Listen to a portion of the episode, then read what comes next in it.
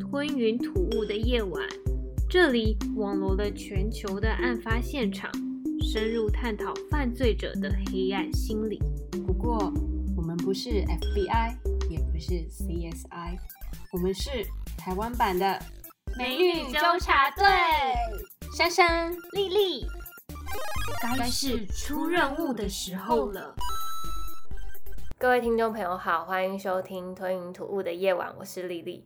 一开头呢，我要先跟大家讲一下怎么发现今天这个案件的。我就在 YouTube 上面想说要查一下资料，滑的时候呢，滑到了一个封面的照片，里面两个人物，男的长得很帅，女的长得很美。我就想说，这个标题怎么会这样子呢？他们两个怎么会做出这么可怕的事情？于是我就想说，一定要来一探究竟。先来介绍一下 Ian Brady 的身世背景。他是一九三八年一月二号出生在苏格兰的贫民窟。那他的母亲呢，是当地的一名女服务生，在未婚的情况下就把他生下来。而他的亲生父亲呢，在 Ian Brady 他出生不久后就已经去世了。于是 Ian Brady 呢，就跟着他的母亲还有继父 Patrick Brady。从苏格兰搬到了曼彻斯特。Ian Brady 在学的时候就被老师评断为智力高于一般学生，非常的聪明。但是呢，他的智力却没有用在对的地方。他越长大呢，越来越出现很多不良的行为。十几岁的时候呢，他就曾经犯下很多小小的罪行，像是偷窃啊，或是闯入空门。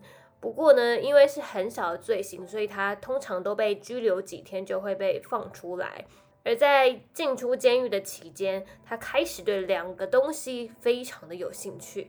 第一个就是希特勒，第二个就是萨德侯爵。相信大家都知道，希特勒最著名的就是纳粹主义，还有他屠杀了犹太人的这些历史事件。他主要的理念是。有极端的爱国主义、种族主义、优生学、极权主义、反共产啊、反同性恋啊、反犹太人啊这些等等。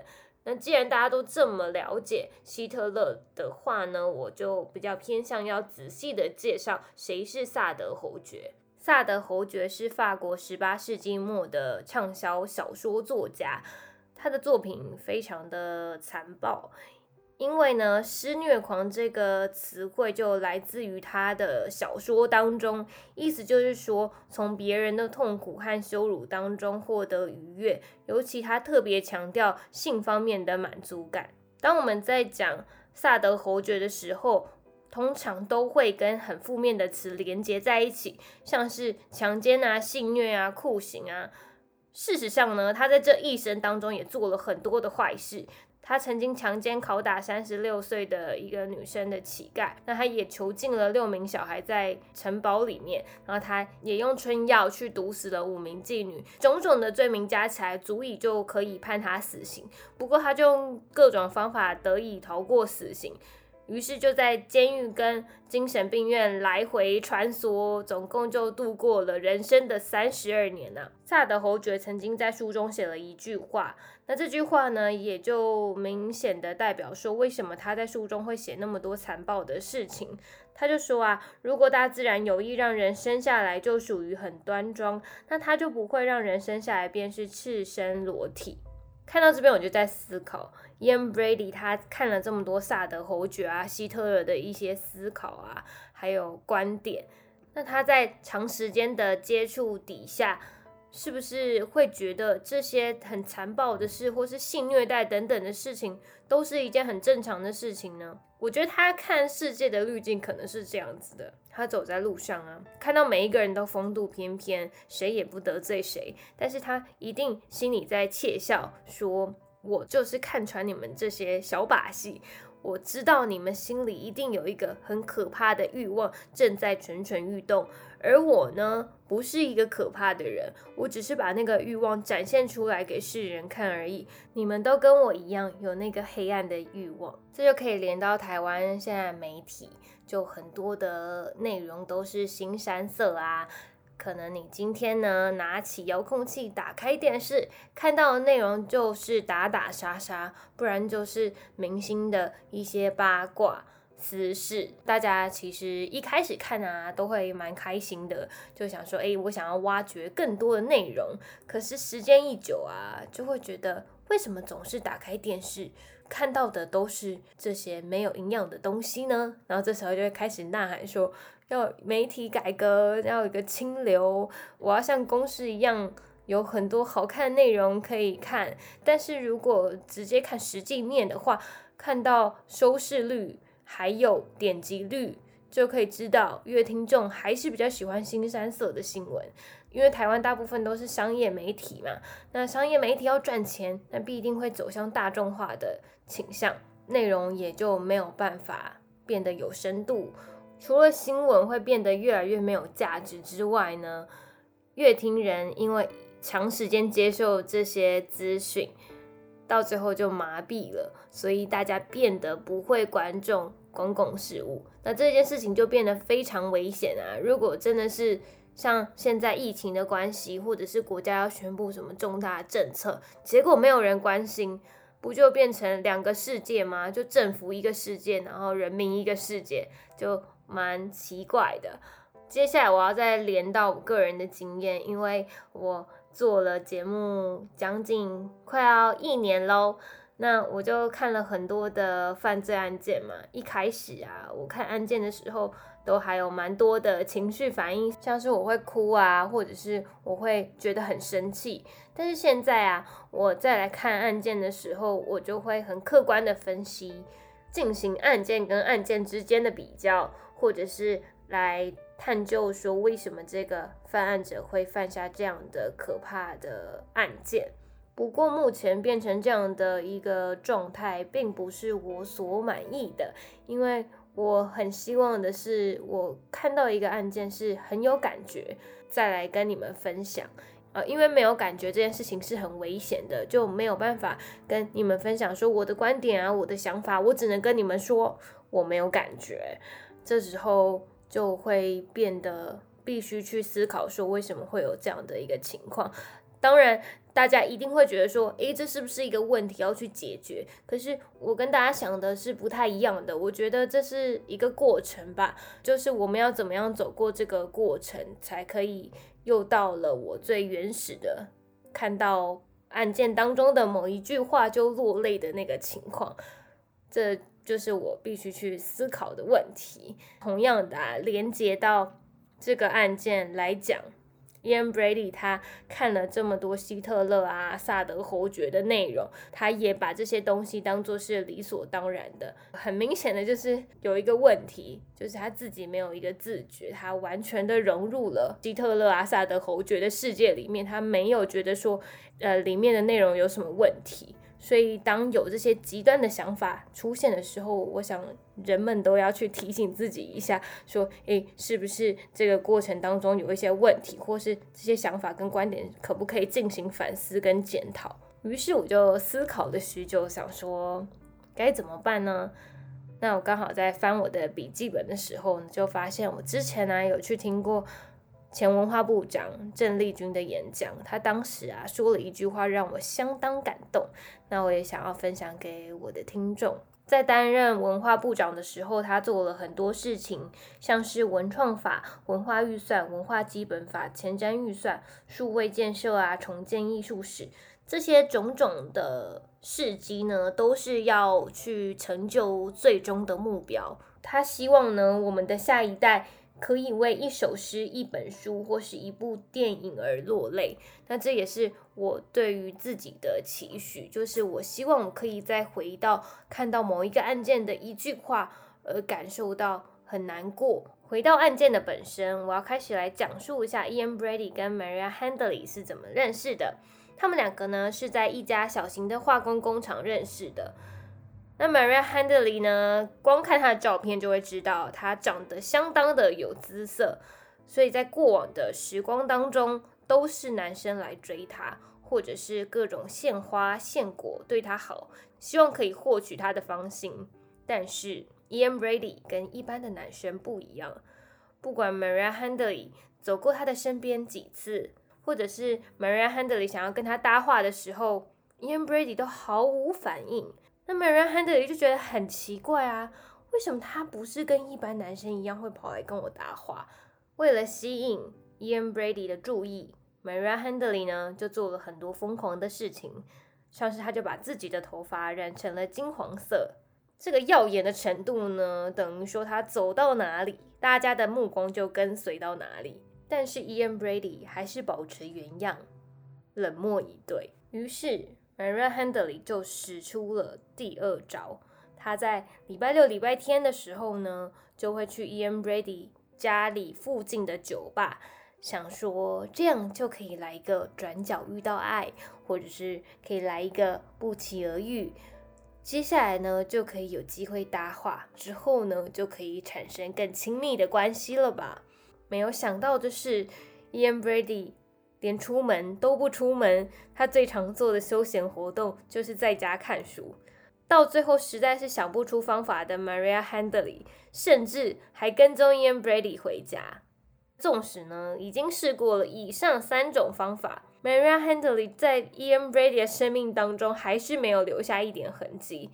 他就像寻找不到归属的游魂，在 Ian Brady 的身边飘荡着。这就让我联想到之前在 Netflix 上面很红的《安眠书店》这部影集。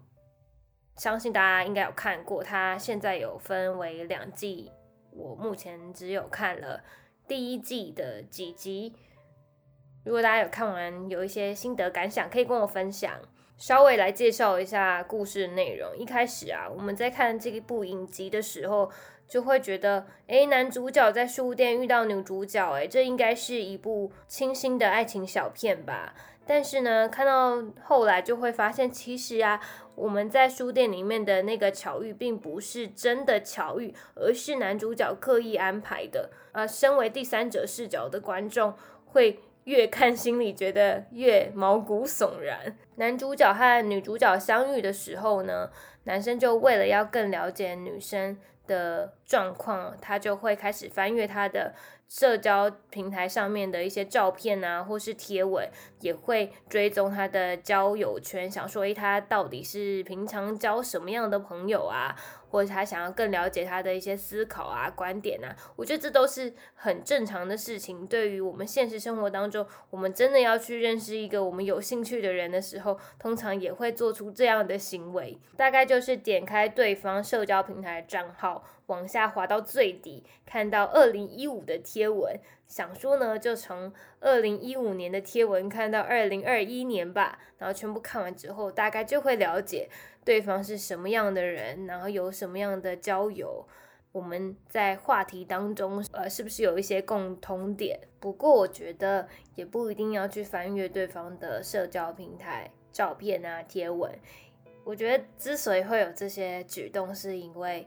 很急着想要认识对方，可是这个急不一定是好事，因为其实要认识对方啊，只要时间一久，跟对方相处的很久，或者是呃你们一起约出来一直聊天啊，或者是参与他的生活，不管是你参与他的生活，或是他参与你的生活，这些方式都可以。让你们更加的认识，就不一定要一开始就一直去找他过往的一些痕迹，因为也许呢，你会找到一些自己没有办法接受的东西，但是这就会变成一个情况是自讨苦吃的人。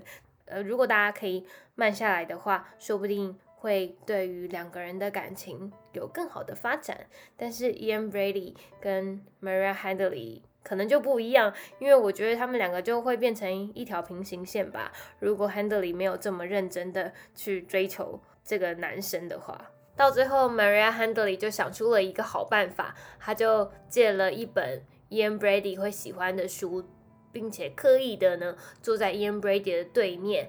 没想到这个方法竟然成功了。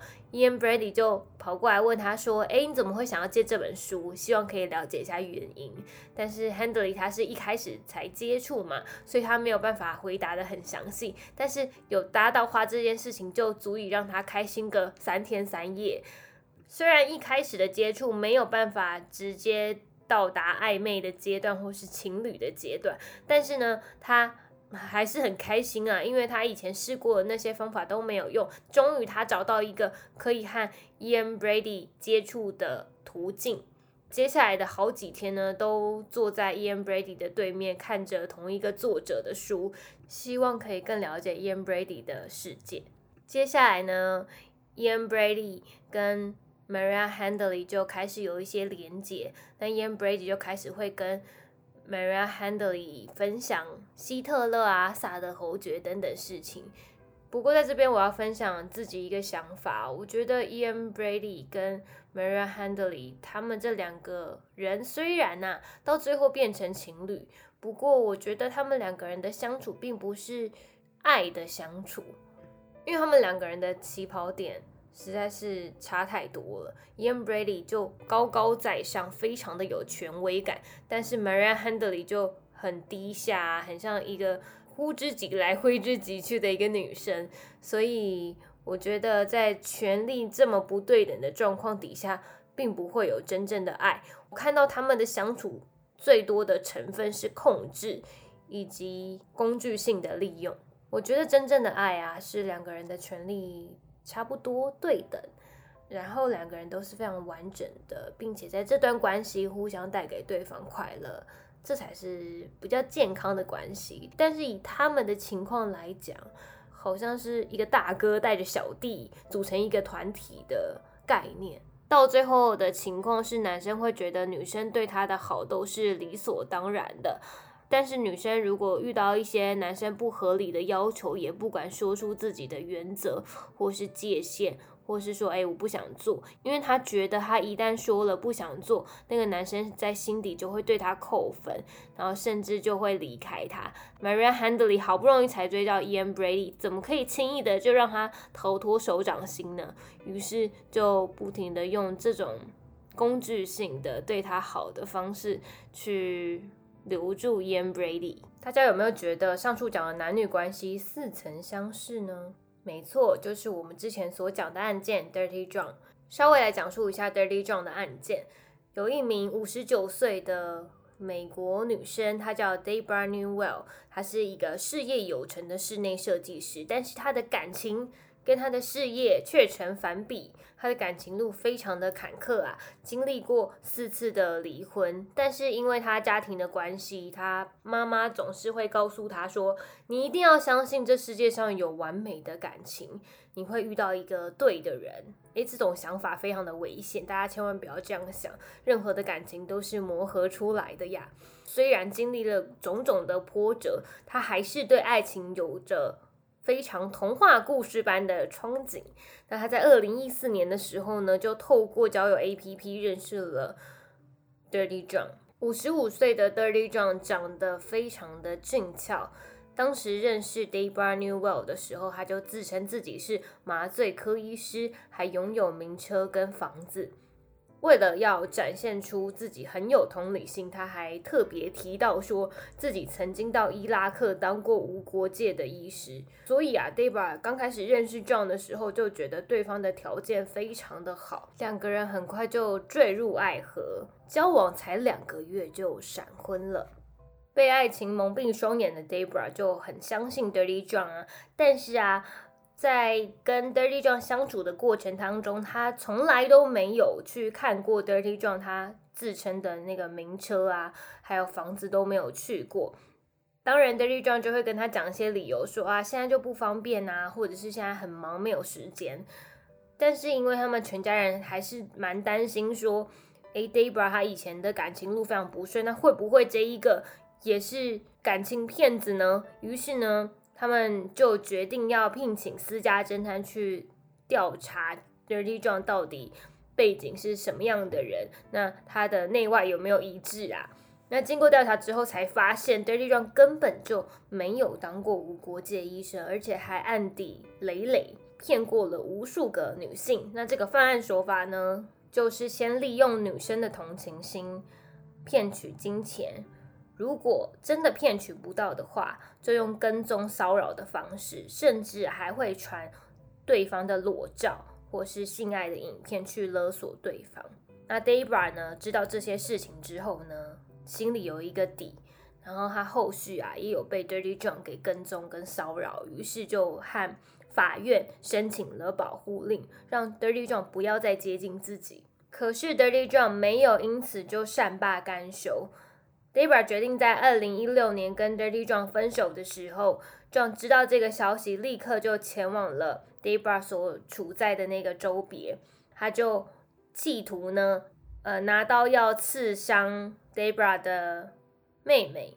两个人在争执打斗的过程当中呢，Dirty John 就不幸的身亡了。而 Tara，也就是 Debra 的妹妹呢，她就很勇敢的度过了那个时间，但是在生命的后续，她持续的被 PTSD 影响，但是现在已经好很多，也找到了可以和 PTSD 共存的方法。现在他非常的勇敢，因为他有做了一个 podcast 节目。如果大家有兴趣的话，欢迎到我的 IG 上面，我有 po 相关的资讯，大家可以看一下 Dirty John 那一集。然后，如果对于从黑暗当中走出来的女生有兴趣，可以去听他的节目。我在观看这个案件的时候啊，就发现 Ian Brady 非常有操控人性的能力，那也有说服性人格。这两个东西呢，就让我联想到之前珊珊就推荐了我一部 Netflix 的实境秀，大概时间是一个多小时。我那时候想说没什么事情，就来一起看看吧。看完之后，真的惊吓到目瞪口呆。这整个节目呢，是由英国的心理魔术师达伦布朗去设定的一个骗局。主要是透过环境、言语去改变一个人的想法或行为。曾经啊，他就让七十八十岁的老人窃取了展览的艺术品。他也让种族歧视者愿意为有色人种牺牲生命。同时，他也利用环境这些因素啊，让某一个民众犯下了罪行。大概讲述一下电影里面的内容。我不会讲太细，因为我希望大家去看。但一开始呢，那个民众呢就以为自己是去参加一个宴会，但是其实宴会里面的所有工作人员都是已经 setting 过了，他们都是知情的。民众就像是一只只白老鼠般踏进了这个实验的场合，但他们本身是全然的不知情。举一个男生为例。因为工作人员事先没有告诉他说要穿着正式的服装，他就觉得应该是一般的活动吧。结果来的时候才发现大家都穿着正式服装，只有自己是穿着休闲服。于是工作人员就会跟他讲说：“哎，你去厨房帮我们拿个东西。”但他自己知道自己是客人，所以他心里就下了一个决定，说好，那我就去拿一次或两次的盘子就 OK 了。没想到这一拿就是一直狂拿，所以他就真的变成那个剧情里面所设定的服务生，慢慢的就加入了达伦布朗的游戏当中。最后，我一定要讲一下，他们全体的人员都到了天台上面。这时候，民众有两个选择：第一个是你选择把一个人从天台上推下去，这时候你就不会成为一个罪人；那第二个是你选择不推那个人到天台底下，那你就会有被怀疑成杀人凶手的可能。那在这个情况底下，你会选择推他还是不推他呢？出乎意料的是，许多人都把那个人给推了下去，这也就是我目瞪口呆的原因。看完这部电影，就让我反思到人心真的很脆弱。像是 Debra Newell，他就是因为呢太想要爱情这个东西，于是就被 Dirty John 给操控着。另外呢，像 Maria Handley 呢，他就是因为太想要征服。不可能征服的男人，于是啊，就不停的讨好啊，或者是做出会让那个男生开心的事情。这一点呢，也就成为 Ian Brady 可以操纵他的地方。接下来来讲述一下整个案发的过程。因为啊，有五名的小孩被杀害，所以我就一位一位的讲。在 Ian Brady 跟 Maria Handley 要第一次犯案的时候啊。整个过程是这样子的，就是 Maria Handley 他是坐在前座开车的人，那 Ian Brady 就是坐在后座。因为小孩对于女生比较不会有戒心，对于一个男生开着一个箱型车的形象是会很有戒心的，所以他们就采取了这样的一个策略。一开始他们在路上的时候就锁定了一个八岁的女孩，Maria Handley 就开着箱型车准备要去八岁女孩的旁边停靠，Ian Bradley 也非常跃跃欲试，想说终于可以犯下。第一项罪行了，但是后来 Maria Handley 就没有停下来，而是继续的往前开。那这时候 Ian Bradley 就觉得很奇怪，说：“你现在是跟我闹不和吗？为什么不停下来把他诱拐上车？”这时候 Maria Handley 就提出了他的顾虑，他说：“啊，八岁的女生。”如果失踪了，警方很容易就倾向说是有人绑架她。但是如果我们绑架比较大岁数的女生的话，那警方就有两个调查方向，一个是那个女生可能逃家，一个是她可能会被绑架。这样的方式就比较容易模糊警察的调查方向。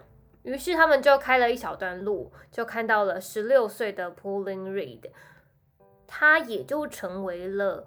这对夫妻底下的第一名受害者，诱拐的情境是这台箱型车呢就会开到小孩的身边停下来，打开车门，Maria Handley 呢就会面带微笑，用非常温柔的口气对着小孩说：“哎，你晚上一个人走在路上这样子太危险了，我刚好顺路载你一程。”那小孩就会看到。Maria Handley 这天使的脸孔又有种妈妈的味道，很容易的就答应上车。开了一小段路，Maria Handley 就会开始介绍后座的 Ian Brandy，希望不要吓到小孩，就说他是我男友，还要跟我一起回家。那小孩就不疑有他，想说应该没有事。再开一段路的时候啊，Maria Handley 就会说啊我有一个很重要的东西忘记放在一个地方了。那我们可不可以先去那个地方找我的东西，之后我再载你去你要去的地方呢？呃，然后 Maria Handley 就会开始讲述说，到底那个东西对他来说多重要。例如说，这个东西对我来讲是哦，我妈妈过世前给我的一个遗物。然后，如果我今天没有找到他的话，我恐怕这一辈子都会。在伤心难过中度过，那通常啊，小孩就会开始兴起恻隐之心，就说好，没有关系，我就跟你一起回去找。呃，于是他们三个人呢，就会开往一个荒郊野地。不过开到荒郊野地之后呢，这边就分为两个版本，第一个版本是 Ian Brady 的版本，第二个版本是 Maria Handley 的版本。Ian Brandy 是说呢，他在性侵小孩以及杀害小孩的同时，Maria Handley 是全程观看。而 Maria Handley 说：“不是，不是，我把他们载到那个荒郊野地之后呢，Ian Brandy 就会带着小孩去到森林的最深处，就开始虐待啊，杀害他。而 Maria Handley 他自称是。”我就在车里面等，我没有看到那个场景。等到 Ian Brandy 把所有的事情都结束之后，才会回到车上，那两个人才会继续的一起行动。第二位是十二岁的 John Kilbride，他是在市场的时候被 Maria Handley 跟 Ian Brady 诱拐到荒原里面。那第二位就不像第一位一样，第一位是被刀子给刺死的。第二位呢，他就因为没有使用刀子，所以就把 John Kilbride 给勒死了。第三位是十二岁的 Keith Bennett，这个小孩呢，也是这五位小孩当中唯一一个找不到遗体的受害者。来到第四位受害者是十岁的 Leslie and Donny 那这个受害者的处境就跟其他的受害者不太一样，这是有原因的，因为他们夫妻俩前面已经杀害了三个小孩，他们有一个惯例是，当他们杀完小孩之后，他们就会清理自己身上的一些血渍啊，还有清理这个箱型车。之后，他们就会回到客厅，升起温暖的萤火，并且在萤火面前呢，详细的讨论他们刚刚所有的案发细节。而且，这个讨论的氛围，并不是说要开个研讨会，非常的严肃，而是充满着欢乐气氛的。等于说是他们一旦在讨论这些细节的时候，就陷入了两人世界。这也是他们一直梦寐以求的成果。调查案件的检察官呢，就发现这一对夫妻的手提箱里面有 Leslie 的照片。那这照片里面就显示出有一个女生裸露着身躯，并且摆出搔首弄姿的姿势。更可怕的另外一个证据是，这对夫妻啊，因为还是觉得诶有点无趣，所以他们就拿了一卷录音带，准备录下 Leslie 惊慌失措的尖叫声。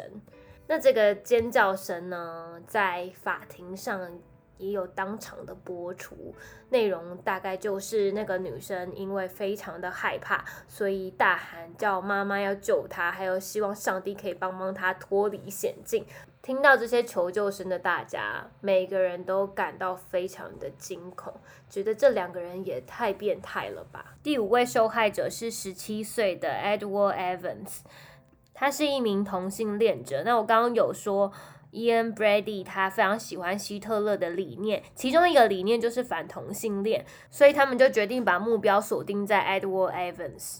这对夫妻俩是怎么样遇到这个男生呢？他们两个就开车到曼彻斯特，在那边的火车站就遇见了 Edward Evans，于是就把他引诱到家里。跟过去几个案例都不太一样，因为过去都是把他们引诱到荒郊野外，这一次非常的大胆，直接就把受害者约到家里来。到后来啊，Edward Evans 知道了他们有意图不轨。于是就开始反击。那反击的时候，不仅是只有身体的抵抗，还有不断的大吼大叫。虽然 Brady 一直叫他说：“你不要再大叫，这样子会引起邻居的注意。”但是这个声音还是持续的不断。没有办法的，Brady 就只好拿起旁边的一个斧头，一直往 Edward Evans 的头砸下去，一直砸砸砸到他没有任何反应为止。为了收拾整个家里的残局，还要把 Edward Evans 的遗体移到荒郊野地的地方掩埋、毁尸灭迹，这些行为其实都是需要很浩大的工程。于是呢，Ian Brady 就找了他老婆的姐夫去跟他一起处理这件事情。那姐夫呢？一开始也是心中感到相当害怕，但是他又要装镇定，他怕说哦，如果自己很惊慌的话，也会被 Ian Brady 给杀掉。于是他就帮忙清洗尸体啊，还有家中的鞋子，以及帮助 Ian Brady 把尸体给埋葬在荒郊野地里面。这部分要再跟大家补充一下，为什么 Ian Brady 会找姐夫来处理尸体呢？这是因为呢，他前面其实有做了一些测试了，他就会无意间跟他的姐夫聊到说，哎，那你对于犯罪这件事情有什么看法？呃，如果我今天跟你说，哎，我明天就要去抢劫银行，需要你的帮忙的话，你会帮忙吗？那一般人的回答一定是不会嘛？可是当时啊，姐夫就想说，Ian Brady 一天到晚都在讲希特勒啊，或是比较暗黑的东西，姐夫就想说。Ian Brady 应该只是讲讲，不是真的吧？于是他就说：“哦，会呀，我会跟你一起去。”在 Ian Brady 的心中就为姐夫打上了一个勾勾。那另外来说，其实姐夫也是蛮钦佩 Ian Brady，他很会读书啊，知识渊博啊，讲话很有深度啊，然后还有他个人的特色也非常的明显。等于说姐夫是他的小粉丝啦，而且他粉丝啊做的比 Maria Handley 还要好，就像是。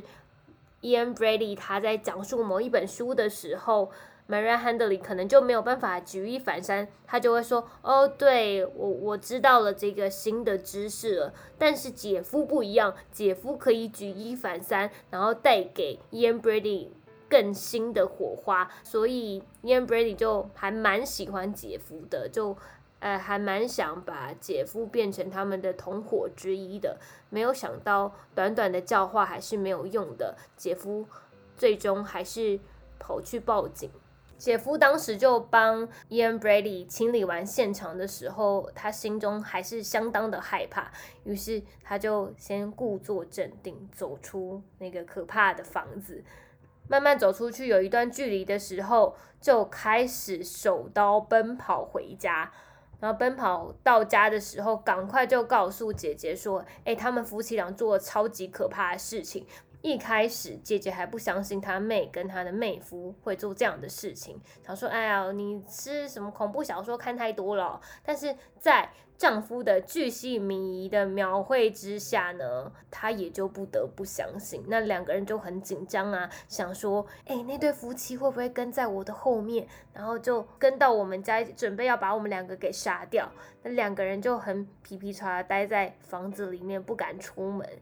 但他们就思考了很久，想说如果他们两个不报警的话，就他的妹妹跟妹夫就会继续的杀人。于是啊，他们就乔装了一下，就头戴不同的帽子啊，然后身穿不同颜色的外套，非常小心的走去了公共电话亭，向警方报案。后续他们就有讲说。之所以会犯案，是因为想要证明自己是有能力的，不会被警方怀疑，或者是他想要活在自己的完美世界。那从案件中可以发现，这一对夫妻俩他杀害的年龄层是从十岁到十七岁的青少年。那为什么大家好像没有发现说这一对夫妻俩有什么对于小孩？会虐待啊，或者是打骂的现象，那是因为他们两个平常对小孩很好，这就是超级奇怪的地方。在平常的生活当中，他们看见邻居的小孩是态度相当的温和，可能天气冷的时候就会跟小孩说：“诶，天冷了要多穿一点。”或者是你今天吃饭吃了吗？或者是你今天吃了什么啊？那这都是一般的问候语嘛。那邻居的小孩都会觉得哦，他们就是一对态度很亲切的夫妻档。但是在他们自己的世界里面是怎么对待小孩的？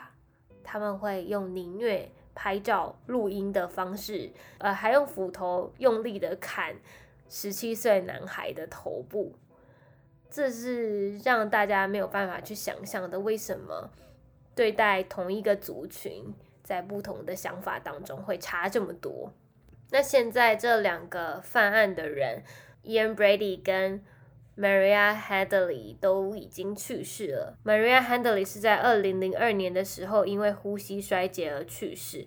Ian Brady 是比较晚才去世的，不过他就是因为一些心脏的关系而丧失了生命。后续一直有一个争议，就是说 Maria Handley 到底在这个杀人案当中的作用是什么？他是一个杀人犯吗？还是他是一个被操纵者呢？那关于 Handley 他在法院自己的说法是，他在整个杀人案当中的作用只有绑架儿童，他并没有参与任何一场谋杀或是性侵。不过初审的法官就认定说，虽然 Ian Brady 他是最邪恶的，完全是没有任何救赎的希望，但是呢，一旦他脱离了老婆，没有老婆的帮忙的话，他是没有办法杀那么多人的。于是还是判 Maria Handley 有罪，将他。关进监狱里面，呃，Mary Handley 在监狱当中不停的说自己是无辜的，然后他说只要释放他的话，他会成为一名真正的改革者，洗心革面，然后会做很多的善事。不过很不幸的，他到最后还是在监狱当中度过他的余生。